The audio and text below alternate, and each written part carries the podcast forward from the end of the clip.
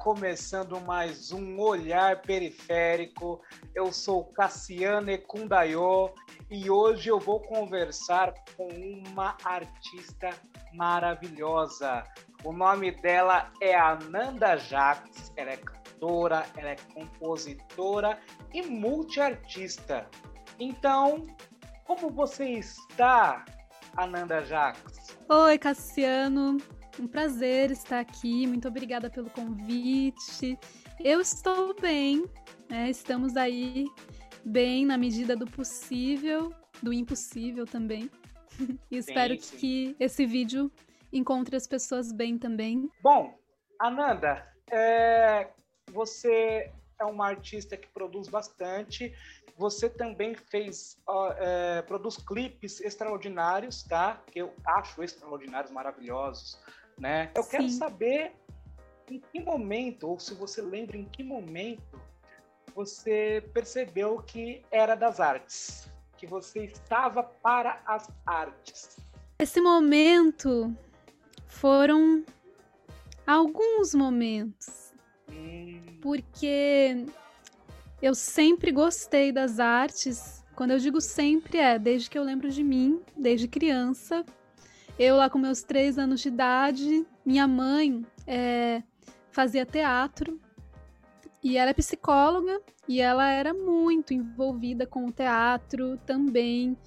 É, minha mãe é atriz, né? Ela não exerce hoje em dia porque tá o tempo todo sendo psicóloga. Mas quando eu era mais nova, ela me levava né, a cursos que ela dava, a teatros, a exposições. É... Então, naquele, eu lembro, lembro assim, que eu vejo a foto. Que eu tinha. Esse dia eu não lembro, não. Eu vi a foto e minha mãe contou. Sim, mas beleza. É, beleza. Não deixa, de ser, não deixa de ser uma lembrança. Quando eu encontrei um microfone numa exposição, lá em, quem era de Sorocaba, com certeza se lembra da Grande Otelo, que era o prédio, né, que foi sucateado ao longo dos anos, enfim, prefeitura jogou para estado, estado jogou para prefeitura, e tá lá abandonadíssimo. Nossa, que pena. Mas quando eu era criança e adolescente, era um prédio onde aconteciam as oficinas culturais em Sorocaba. Então era um lugar importantíssimo para todo mundo que fazia arte ali, né? Que faz arte ali. E a minha mãe me levava lá, ela ministrava curso lá, fazia aula lá e me levava. Daí teve o dia que eu achei um microfone de brinquedo, assim, alguma exposição, não sei, alguma. Não sei se fazia parte da, cen da cenografia, da, da, indumentária de alguém, de alguma companhia, e eu achei um microfone de brinquedo. Aí eu não queria ir embora. E ali eu fiquei Nossa, com aquele microfone, né? Legal. Então. É, aí tem a foto, que eu com três anos. Aí existe a foto. Tá ah, até no Instagram. É. Algo histórico, então. é, bem histórico. E aí, assim, quando eu tinha lá meus oito anos, né? Eu era uma criança bem discriminada na escola, né? Todas essas coisas. E eu ainda era uma criança gorda. Então eu tinha essa questão de. Muitas vezes era aquela, aqueles apelidos, né? Só de animais mesmo. Sim. Sem uma desumanizada, né? Aquelas brincadeiras. Sei muito né? bem. E aí, eu também para completar, era meio tímida, gostava só de tirar nota 10, eu era assim. Eu, eu, quando eu era criança, eu era bem nerdzinha, assim. Então era zoada. Só que aí eu comecei a escrever música. Porque eu comecei Peraí, a brincar anos? de. Você começou a escrever anos, música? É, isso. Com oito porque... anos de idade. É. Caramba! É. Porque Conte-me assim... mais sobre isso. Conte-me mais sobre isso. Olha, tudo começou porque a minha avó não deixava brincar na rua. E aí eu ficava brincando de boneca. Só que ela não deixava brincar na rua, falava, nada, é muito perigoso. Minha avó sempre foi bem protetora. E é uma figura super importante, assim, na minha vida, né? É um beijo, vó, que eu vou mandar para ela também, com certeza, essa nossa conversa. E aí ela não gostava muito dessa história de andando brincando na rua. Daí ela me dava muita boneca. Como uhum. é o nome da uhum. sua avó? Neuza. Dona e a minha avó, assim, e inclusive não, não pense você que eu brincava só de, com Barbie branca, não. Tinha ali as, as Barbies que eram como eu, hum. tinha diversidade, Legal. até de quem também. É porque assim, é. Isso, isso foi na década de 80, final da década de 80, ou não? Você está falando aqui com uma, com uma É, eu tenho 25 anos agora, Ah, Cassim. você é bem 25 jovem, é anos, bem de sonho de jovem. sangue de América do Sul. É, eu sou nova. Não, isso aí era anos 2000 já. Isso aí a gente já tava Isso. nos dois- mas eu- 2004 ali. É, eu, também estou ressaltando isso porque, para deixar bem claro para quem vai assistir ou ouvir, que até antes dos anos 2000, nós não tínhamos essa Não, variedade né? É, de pigmentação de bonecas. Né? Nós não tínhamos Isso. essa representatividade. Né? Por isso que eu tô, eu tô deixando bem claro, mesmo trazendo essa questão do período, é, trazer a data. isso é coisa nova, né? Relativamente nova. Né? Mas beleza, vamos Sim. lá, continua. Isso é, isso mostra a minha idade mesmo, porque já Uhum. tinha, a partir dos anos 2000 a gente conseguia encontrar, né? Você ia numa loja de brinquedos, já começava, claro que era pouquinho, né? Era difícil, mas a gente encontrava. É. Bem legal, bem pontuado. E aí eu comecei a brincar de boneca cada vez mais, só que aí eu escrevia as minhas bonecas, as minhas brincadeiras. Fazia o roteiro, né? Aí eu tinha a novela, o filme, a cabeça da criança, Com né? oito anos de idade. Ah, era pra ser esquisita. artista, não tinha como. Aí eu faz... aí assim, eu escrevia, né? Aí elas iam e encenavam, elas eram as atrizes. Só que nessa brincadeira, elas também eram cantoras, né? Às vezes. Eu achava o máximo, né? Ser cantora. Eu falava, nossa, eu quero ser cantora quando eu crescer. O que eu falava? Eu perguntei pra minha mãe já, eu falava alguma coisa diferente? Ela falou, ah, acho que um dia você falou, eu quero ser cantora e apresentadora. Mas, tipo, era Nossa. sempre por aí. É, eu não quero ser só cantora, não. Eu quero É. tomar conta do palco, literalmente. E aí eu, eu brincava com elas e elas começaram a cantar. E aí eu comecei a inventar, né? Música infantil, né? Que falava de brincar tal. É, enfim, paródia. Tinha paródia de comida, né? Aí eu...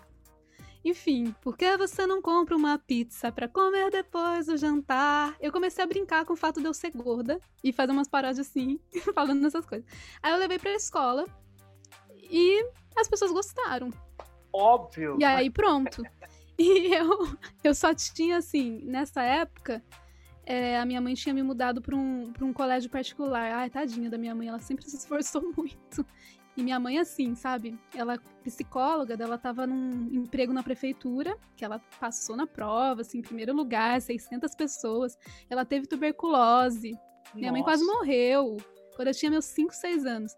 Só que aí, quando eu fui pra escola, né? Eu comecei a ser muito perseguida lá em Sorocaba. Daí a minha mãe me mudou pra um colégio particular na segunda série. E aí tinha só mais uma amiga minha, era eu e ela, que não, não éramos brancas, né? Ela era uma menina preta também, a Valkyria. Inclusive, eu tenho contato com ela até hoje. E, e aí ela começou a ser minha parceira de cantar. Então ela também cantava comigo. Então eram as duas que cantavam ali. E foi legal, porque foi uma- um período que eu me senti aceita. As pessoas gostaram. E ninguém gostava. Todo mundo me achava estranha. Ou, né, aquela coisa do cabelo. Ah, o cabelo Sim. ruim. Ah, o... É, e a própria coisa, né? A questão que eu brinquei, né? Com, com eu ser gorda e tal. Hoje a gente sabe, né? Que isso é gordofobia. A gente tem um nome pra isso. Sim. Mas eu consegui ali uma sobrevivência social na escola durante um tempo. E foi através da música. Através da música. Daí eu falei, ah, música. pronto. É. Aí eu falei, vou sempre cantar, né? Na minha vida aí. Vou cantar, vou tocar instrumento. Já sabia fazer alguns acordes no violão. Então já. Porque a minha família era bem musical. É, sim, É sim, bem né? musical. Sua mãe é atriz, né? Então. é, Meu avô, esteve meu avô, ele é maravilhoso. Também, né? Meu avô me deixou muitos discos, sabe? Ele já faleceu, mas assim, ele era uma pessoa que eu que eu ficava horas assistindo clipes com ele quando eu era criança.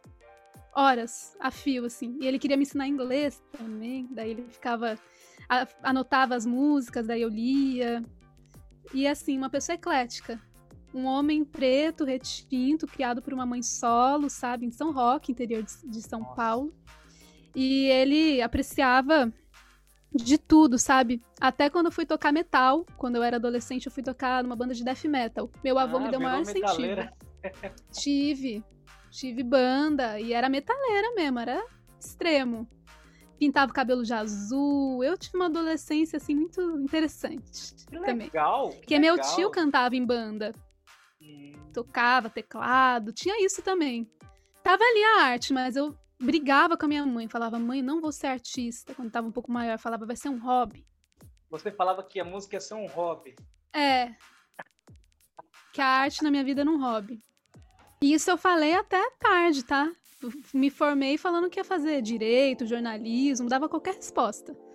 Aí eu fui fazer psicologia. E um dia eu cheguei pra minha mãe, assim, minha mãe ia ser minha professora. Eu fiz por isso também. Eu, eu ia ser o orgulho da minha mãe. Não, mas você Aí queria é que, que a sua mãe fosse sua professora também? Meu sonho. Porque minha mãe estava dando aula numa universidade, ah. é, na Unip. O curso saiu de graça para mim, por isso que eu tava ali também, mas assim, tipo, pô, minha mãe, eu muito orgulhosa dela, sabe? Professora universitária, minha mãe é uma pessoa com uma história incrível, sabe? É uma mulher preta, assim, é, com uma história linda, assim, acadêmica, sabe? Enfim, tudo isso ela é. Fazendo propaganda, beijo, mãe. Qual é o nome da sua mãe? Carla. Só que eu queria Beijo, ser aluna Carla. dela, porque eu achava que ela ia ficar feliz comigo. E aí um dia eu cheguei para ela e falei: "Ah, vou sair, mãe, não vou nem ser sua aluna, né? Não vi que a psicologia não é para mim e achei minha mãe ia ficar triste comigo". Que nada, ela ficou feliz, falou: "Ananda, você tem que fazer música". Foi isso que ela falou para mim. Legal. Então tá, acho que a gente pode dizer que foi esse dia. Esse dia foi em 2014. Mas aí eu fui fazer várias outras coisas. Mentira, eu fui Não, fazer faculdade você... de música, assim. É, então, você fez, né? É, é, artes com, com, ênfase em música, não é isso? É. é Sim. Tô, tô, ligado, tô ligado, Ananda, tô ligado. Mas aí, então, você teve essa trajetória maravilhosa, linda, com um monte de personagens importantíssimos. Importantíssimas. É. Né? Sim. E eu quero que você me conte, vamos dar um salto aí nessa história, e eu quero que você me conte a sua experiência no Círculo Internacional de Compositoras, menina. Me conta como se deu essa história, como você conseguiu chegar nesse lugar. Olha, o que aconteceu foi que eu fui fazer faculdade de música e eu comecei a frequentar muitos eventos de arte em Sorocaba. Então eu estava sempre no Sesc, tava sempre. É, eu lembro que tinha um evento muito legal lá, o Carne de Segunda. Eu tava sempre em eventos que mesclavam, né, linguagens de arte. E aí, umas duas artistas visuais, né, a Flávia Aguilera e a Lígia Mazer, elas estavam com a ideia de fazer uma feira para os artistas venderem artes visuais, né, suas obras, tal. Daí elas falaram isso para mim, né, pelo Facebook lá. Eu falei, viu, e por que, que nessa feira a gente não faz também? Bem animada, né? A juventude é linda. Por que, que nessa feira a gente não faz também é, uma curadoria para ter teatro, dança, palhaço, poesia, música? Sim, pra incluir, e já me of... né? Pra é, para ser uma mais... feira que, que tem apresentações enquanto Isso. as pessoas vendem. Bacana a ideia. Daí elas Legal. gostaram. Daí, pois é. Aí, fui eu, fiquei quatro anos organizando esse evento, a Feira Beco do Inferno, em Sorocaba. E se tornou um evento. Inferno. Isso. Se tornou um evento gigantesco. A gente fazia numa rua, que o nome da rua era Beco do Inferno. Ah, Só que não coube mais. É. Aí a partir da décima feira, não, décima primeira, a gente começou a fazer na praça, em frente à Grande Otelo, que era aquele lugar que já estava sucateado e abandonado, Sim. onde antes aconteciam as oficinas culturais. A gente mudou para lá, fazia a feira enorme, milhares de pessoas em frente ao prédio. Era muito simbólico, potente. Isso que eu ia se tornou falar. um super evento. Extremamente simbólico vocês é, é. É, colocarem um evento na, na, frente desse, desse vamos, vamos dizer, monumento histórico que foi sucateado. Né? Olha, foi é. sucateado, mas nós estamos aqui, viu? Nós estamos aqui. Né? Uhum, a, a, uhum, arte nós não foi sucateada. Aqui. Estamos aqui. Muito obrigado. Era é bem isso mesmo. Simbólico. Conclusão: conheci muita gente nessa época. E aí eu tinha minhas músicas tal, mas eu não cantava por aí. Só que aí as pessoas sabiam que eu existia, algumas, né? E quem me chamou para o ciclo internacional de compositoras foi a Paula Cavalsilk, que é uma cantora da qual eu eu era fã, né? Eu lembro que ela tinha acabado de, de lançar Maria Invisível, que é uma música incrível. Deixo aqui a conselho para vocês, a dica aí pra vocês buscarem. Lembro que o Gilberto Gil tinha repostado a Maria Invisível. Eu era muito fã da Paula. E a gente é amiga hoje em dia, né? Muito legal isso, interessante. É, mas aí ela me convidou, porque ela soube. Foi assim, né? Que eu tinha umas músicas e ela estava organizando esse evento na edição de Sorocaba. Daí, isso foi em 2016. Foi uma das primeiras vezes, assim, que eu falei, tá, é mesmo, né? Eu sou uma cantora e compositora. Agora não tem como fugir mais, né? Agora, agora não posso fugir. É, é isso. Mas eu ainda podia fugir, viu? Não vou mentir pra... Eu acho é. que o que eu não pude fugir de vez foi quando, quando eu lancei a minha cara em Macumba de apartamento. Daí, Nossa, julho de 2019. Perfeito. Aí eu falei, ah, agora é verdade, vou ter que agora dar uma sequência ao plano. foi isso. Falar em música, você pode tocar uma música pra gente? Uhul, vamos lá. Ó, essa música que eu vou tocar tem até o é. merchan, aqui a caneca. Ah, eu quero uma caneca dessa daí, viu? Ah, pois saiba Aliás, que tem, que viu? música maravilhosa. É, então vou cantar Amor de Cafeína, que está disponível em todos os apps de música e tem um clipe também. Que dos meus clipes, esse é meu favorito atualmente. Mas é sempre assim, né? Qual é o seu melhor trabalho? O próximo. Sim, é sempre o próximo.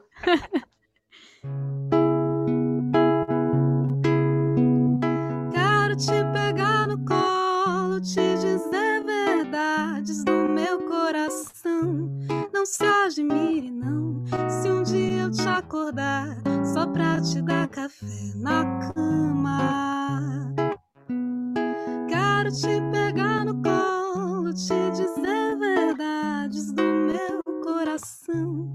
Não se admire, não, se um dia eu te acordar só pra te dar café na cama. E nesse café broas de milho, bolos de fubá, melado de cana pra adoçar teu chá, suco de laranja. Ter feitiço pra você ficar mais cinco minutinhos antes de se aprumar. Vai ter cafuné no nosso café. Quero te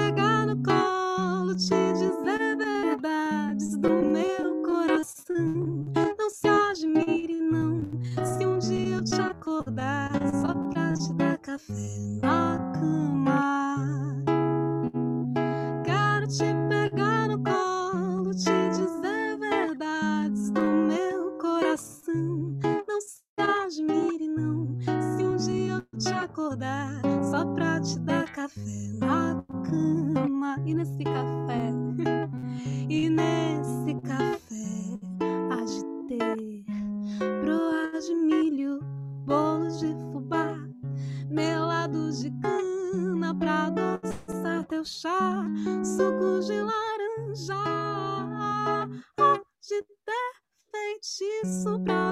Ficar mais cinco minutinhos antes de se aprumar.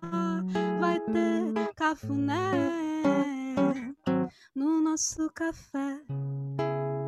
Quero te pegar no colo, te dizer verdades do meu coração. Não se admire, não, se um dia eu te acordar só pra te dar café na cama. Se admire, não, se um dia eu te acordar só pra te dar café na cama. Não se admire, não, se um dia eu te acordar só pra te dar café na cama. Que maravilha, que coisa linda! Maravilhosa Obrigada. essa música, Amor de Cafeína. Linda, linda, linda, linda. Eu fiquei sabendo de um, de um lance sobre essa música que eu fiquei hum. impressionado. Você hum. gravou essa música em seu quarto? É, sim. Conta essa história, como isso aconteceu. É, eu gravei Amor de Cafeína aqui no meu quarto. porque eu queria mesmo me emancipar um pouquinho também desses processos, sabe? Era um objetivo meu que felizmente eu consegui comprar esse microfone que você está vendo aqui, ó, que vocês estão vendo. E eu comprei, eu comprei também uma Maravilhoso, por sinal. E ele é bonito também, né? Lindo. E comprei ele, comprei uma plaquinha de som. Foi ano passado isso. Foi um. Nossa, foi um objetivo, um sonho que eu atingi mesmo, assim. E porque eu fui. Eu, eu fiquei. Eu vim aqui pro Rio de Janeiro, mas eu não, conhe, não conheço muita gente. E também eu não teria como me gravar em pandemia. E eu queria continuar lançando alguma coisa. Claro que nada como eu tinha planejado, né? Mas eu queria continuar com, com os lançamentos, né? Muito menos do que eu queria, mas de alguma forma. E aí eu montei aqui um. Pus um cobertor ali em cima das, da arara que eu tenho aqui. Aí eu faço ali um, um estúdio, às vezes, aqui. e eu gravei, gravei o violão e gravei o, a voz, né? Aqui no meu quarto. Mas foi bom para mim, porque por mais que, tá, isso aqui não é um estúdio, não tem um isolamento. Mas às vezes na vida é tão bom a gente descobrir que a gente é capaz, né? De fazer Sim. uma coisa que a gente mistifica, né? Tipo assim, que a gente põe uma dificuldade naquilo, né? É, a gente coloca num lugar que a, talvez nem, é. nem, nem esteja naquele lugar, né? Uhum. É, a gente acaba é, criando um certo limite, né? E não existe. Sim. E aí, quando a gente é. descobre que não existe, uau, né? Maravilhoso. Mas assim, na verdade, Cassiano, eu só fiz isso de gravar Amor de Cafeína no meu quarto porque eu gravei no espelho no quarto da Juliane Gamboa hum, com um gravador que não era nenhum microfone, um gravador de voz. Foi o que usamos para gravar no espelho. Então, ah, é? aquele processo. É, no espelho é mais ainda. E eu tô o negócio é mais underground. Esse é, é, é, é, um processo mais, mais roots. Vocês fizeram algo roots do mais roots. roots. No espelho foi muito roots, assim, porque dia que eu tava vindo para me mudar pro Rio, eu vim pro Rio porque minha mãe é daqui, voltou pra cá, casou aqui, enfim. Eu falei, ah, vou pro Rio então ficar com a minha mãe, tô aqui na minha mãe, né? E ainda mais que eu e minha mãe, a gente tem uma missão juntas, né? Espiritual. Nós duas somos de Umbanda, a gente estuda juntas, a gente faz a, a gira aqui no apartamento. A, daí macumba de apartamento, né? Tá, da, macumba de apartamento. Vocês... Isso, é. Fiz sobre eu e minha mãe. Nossa história aí dentro da, da religiosidade. Bom, mas não era isso que eu ia falar. Quando eu vim pra cá, a Juliane Gamboa tava, enfim, eu já te conhecia ela, a gente tinha cantado juntas na casa do Nando, que é um quilombo cultural que tem aqui no Rio de Janeiro. E aí ela me chamou, Ananda, vamos compor uma música sobre autocuidado, né, na visão da mulher preta. Ela lançou o tema. Juliane falou isso. E aí eu, eu compus, né? Eu cheguei aqui e tal, enfim, me senti é, muito tocada pelo convite. E eu lembro que eu, quando eu compus no espelho, eu chorava. Daí eu mandei pra ela, né? Fiquei com vergonha, me julguei, achei que era uma música ruim, como sempre, né? Toda eu sou assim, como compositora. Eu sou crítica comigo, é terrível. Mas enfim, né? Mandei pra ela. Aí ela gostou muito. Daí ela compôs a parte da letra que ela canta, né? E também fez aquela mudança que tem no Um Amor Diáspora, que ela canta Um Amor de África. Daí a música tava pronta. Porque ela me devolveu a parte dela, eu falei, nossa, ficou linda a sua letra também. É, então tem um lance, esse lance de, de, de inverter, né? O Léo Brum faz muito isso também, né? De inverter as palavras, né? É, fala, fala é, usa uma palavra, depois, fala, depois pega aquela palavra e inverte com outra. Eu acho isso genial. E eu queria falar um pouco sobre o arranjo é, do Amor de Cafeína você gravou no, no, no, no apartamento, no, no, seu quarto, né? Só que tem alguns sintetizadores ali. Eu tem. falei, caramba, ela pegou né, é, toque de terreiro, mas também ela, ela trouxe uma roupagem moderna pra caramba na música. Ficou lindo aquele arranjo. É, você fez aquele arranjo, como que é? Você, você consegue dar esse rolê é, em, tu, em todas as músicas que você faz. Eu acho muito legal. Eu ouço eu falo, beleza, vai ficar aí, né? Nesse, nesse, nesse lancinho, daqui a pouco entra o sintetizador, aí você vê aquele negócio bem afrofuturista, assim, você fala, caramba, que viagem, meu irmão. E aí eu quero saber como que, que rola isso, né? Ah, eu convido, né? Eu também não. Assim, agora eu tô querendo começar a fazer uns beats, mas eu não faço beat por enquanto. Tô querendo começar a fazer. Mas, assim, igual Coroa de Prata, eu convidei um DJ, eu convido, né? Convidei um o DJ Mendes, convidei o percussionista Fábio Serra. Eu vou convidando. A partir do. E, e no caso, a Menian Miranda, que gravou o violão de Coroa de Prata. E aí, a partir do No Espelho, eu gravo violão também. Eu não gravava violão, eu era insegura com violão de gravar. Sério? Aí, a partir do No Espelho, ainda mais que eu gravei em um take o violão do No Espelho, foi o primeiro take que eu sentei e gravei, né? Uau. né? Aí eu falei, nossa, tá bom, vai, agora eu vou gravar violão. aí eu fiquei com a moral alta. Aí você falou, agora eu posso. Agora eu vou ser violonista também. Mas a minha relação com o violão sempre foi idas e vindas, assim, sabe? Eu toco outros instrumentos, mas parece que esse aqui não tem jeito, ele é meu amigo mesmo. Ele vai estar sempre comigo, o violão. Só que assim, eu chamo as pessoas, né? Eu vejo alguém que arrasa, falo, que isso? E aí, para amor de cafeína, eu chamei o Thiago Giovanni que ele é um arranjador pianista, tal, lá de Sorocaba, produtor. É, porque você, eu queria deixar ela pianística. E aí ele fez isso. Mas você e, deixou e pianística, muitas... mas não tirou a essência da brasilidade, da ancestralidade. Ficou muito é. lindo. Eu tô tra trabalhando também com um pianista, também muito legal. Que a gente vai lançar uma música juntos esse. A gente já lançou uma, que é a Livre Arbítrio Baiano, só em voz e piano, assim, bem intimista. E a gente vai lançar agora em abril, agora esse mês, dia 23. A gente vai lançar mais uma, um single novo que é bem é um pouco um pouco diferente, talvez do que eu faço. Não sei se é muito, mas é me agrada muito também. Também tem beat, tem piano.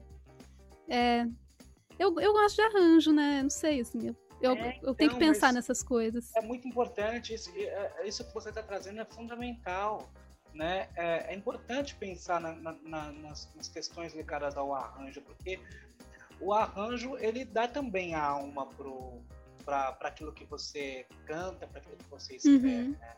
Na verdade, é, é, ele é a mistura. Tipo assim, o arroz e o feijão ele é a mistura. Se você não tiver um arranjo ali legal, uma coisa que você inclui elementos novos, porque ninguém tá afim mais de ver, mais, ver, ver sempre a mesma coisa. Essa que é a real. Sim. E olha, você faz isso muito bem. Esse trabalho você faz muito bem. Esse trabalho de inovação Obrigada. É, sonora, eu acho muito legal. E eu quero perguntar também quais são as suas referências, né? Já que você consegue dar esse rolê todo aí. então, eu de coisas nacionais, assim, eu acho muito interessante o rolê todo da MC Tá. É uma pessoa que eu acho que ela dá um rolê todo que fica muito legal também. E, e eu ouço, assim, atualmente, bastante Mayra Andrade. Nossa, Mayra Andrade é maravilhosa. É, eu ouço bastante ela, gosto muito dos rolês também sonoros que ela propõe. É bem isso, assim, né? Ela no Colors ali, muito legal, seu último álbum Manga. Ah, eu gosto, né, da Lineker, que é uma super yeah. cantora, da Lua de Luna. e eu sempre ouvi muito a Cell também. Você trouxe aí a Cell, que, que é muito legal. Ela faz. É verdade. Tinha hora que soava meio trip hop o que ela tava fazendo, né? E eu ficava me ligando, assim, né? Pensando. Então, eu gostava muito também. Gosto muito até hoje. As coisas que ela faz. Agora, de coisa internacional, tá? Mayra Andrade, ela é internacional, né? Claro. Verdade, de Cabo Verde. Que ela tá sempre, né? Com o pessoal daqui. É, eu gosto da Esperança Spalding. De ser fã, assim. Eu gosto muito dela. Essa daí é um espetáculo, é um espetáculo. É, eu sou muito fã da Esperança, já fui em show, assim, então é uma pessoa assim absoluta em minha vida. Sim, na minha também, viu? Eu, eu vou que legal. admitir que, que é o brinco que ela é minha crush musical. É, entendo. Eu amo o trabalho legal, né? dela, amo, amo, amo. eu amo todos os rolês, assim, que ela também é uma pessoa que cada álbum ela propõe algo bem diferente. Tipo, de uns anos pra cá, né? Ela não tá mais o que a gente vai esperar de um álbum de jazz, né? Isso, ela saiu é. fora disso, muito legal. Vamos de música? Vamos, ó, eu falei tanto, tanto, tanto no espelho, né? Ah, porque eu gravei o violão no primeiro take. Se não fosse no primeiro, acho que não tinha gravado. Até hoje estava lá, brincadeira. É, e agora eu vou tocar a No Espelho, que é uma música minha, em parceria com a Juliane Gamboa, que foi aí que eu falei, nossa, a gente pode gravar a si mesma e postar na internet, e pôr no Spotify, a gente distribui e gera nosso CSRC. Aí eu falei, eba! Então, é, e também o clipe, né? No Espelho é um clipe que a gente combinou um efeito de Instagram e cada mulher se, se filmou fazendo um ato, né, de autocuidado do seu dia a dia e mandou pra gente. genial também essa sacada aí. Então vamos lá de no espelho.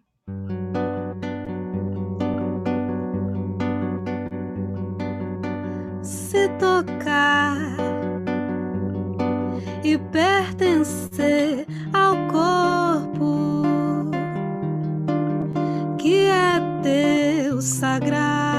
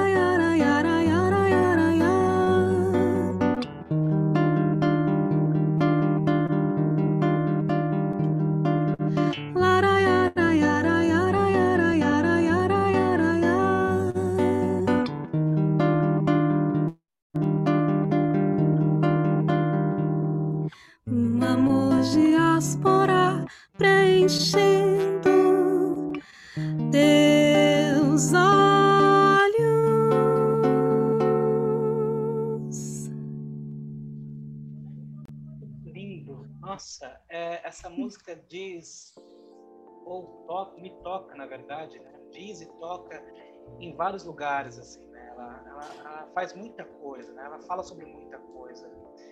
É, quero agradecer você pelo seu talento, pelo, pelos presentes que você nos oferece através da sua arte, né? São presentes, né? É, pedir para a galera que está aqui é, assistindo esse vídeo e ouvindo, né, por favor, vamos buscar Ananda Jacques no YouTube e em todas as outras plataformas que todo mundo já está cansado de saber quais são. Adorei. Para tocar mais uma? Vamos de livre-arbítrio baiano, que é uma composição minha em parceria com a poetisa Sara Regina, minha amiga do Recôncavo Baiano. Um beijo, Sara. Tem uma versão dessa música no YouTube em voz e piano para as pessoas que ficarem curiosas para verem outro arranjo.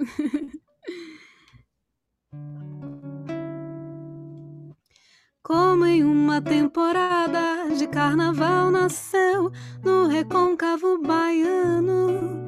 Configurações e reconfigurações do amor entre mim e você. Veio como um distinto índio maracás, consentindo pra mim batidas de um canto apropriado pra tecer encantos íntimos ao coração embalou-me com um lindo luar do sertão, presenteou-me com palavras de retidão, tão quão é a resplandecente lua sertaneja nordestina da Bahia. A resplandecente lua sertaneja nordestina da Bahia negra, firme, intensa, linda, perspicaz, nordestina da Bahia, tão qual é a nascente noite enamorada do Maitá na Bahia de todos os santos.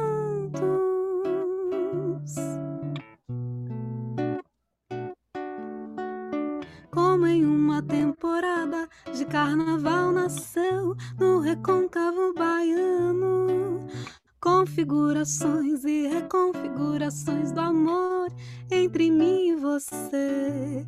Veio como um distinto índio maracás, consentindo pra mim batidas de um canto apropriado pra tecer encantos íntimos ao coração.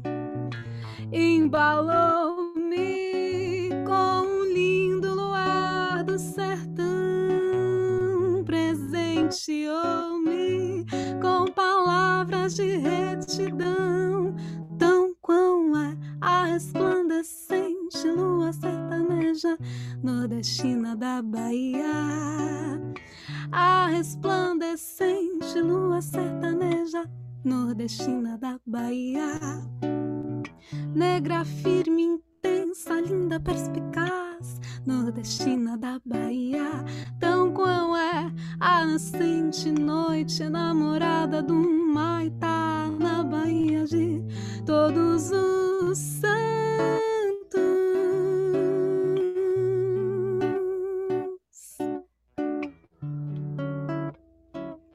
Aquele momento que você imagina um solo do que você quiser. pode ser do piano, pode ser de sax, de flauta, que eu gosto também de flauta. Pode ser até um solo de guitarra, assim, inesperado, um solo de. das congas também, jambé, um solo percussivo. Nordestina da Bahia, tão qual é a nascente noite, a namorada do Maitá na Bahia de todos os santos. Que maravilha! Muitíssimo obrigado, Ananda Jacques. Maravilhosa. eu que agradeço. Esse foi o nosso olhar periférico e eu conversei com essa maravilhosa artista. Um abraço a todas e a todos. Fui!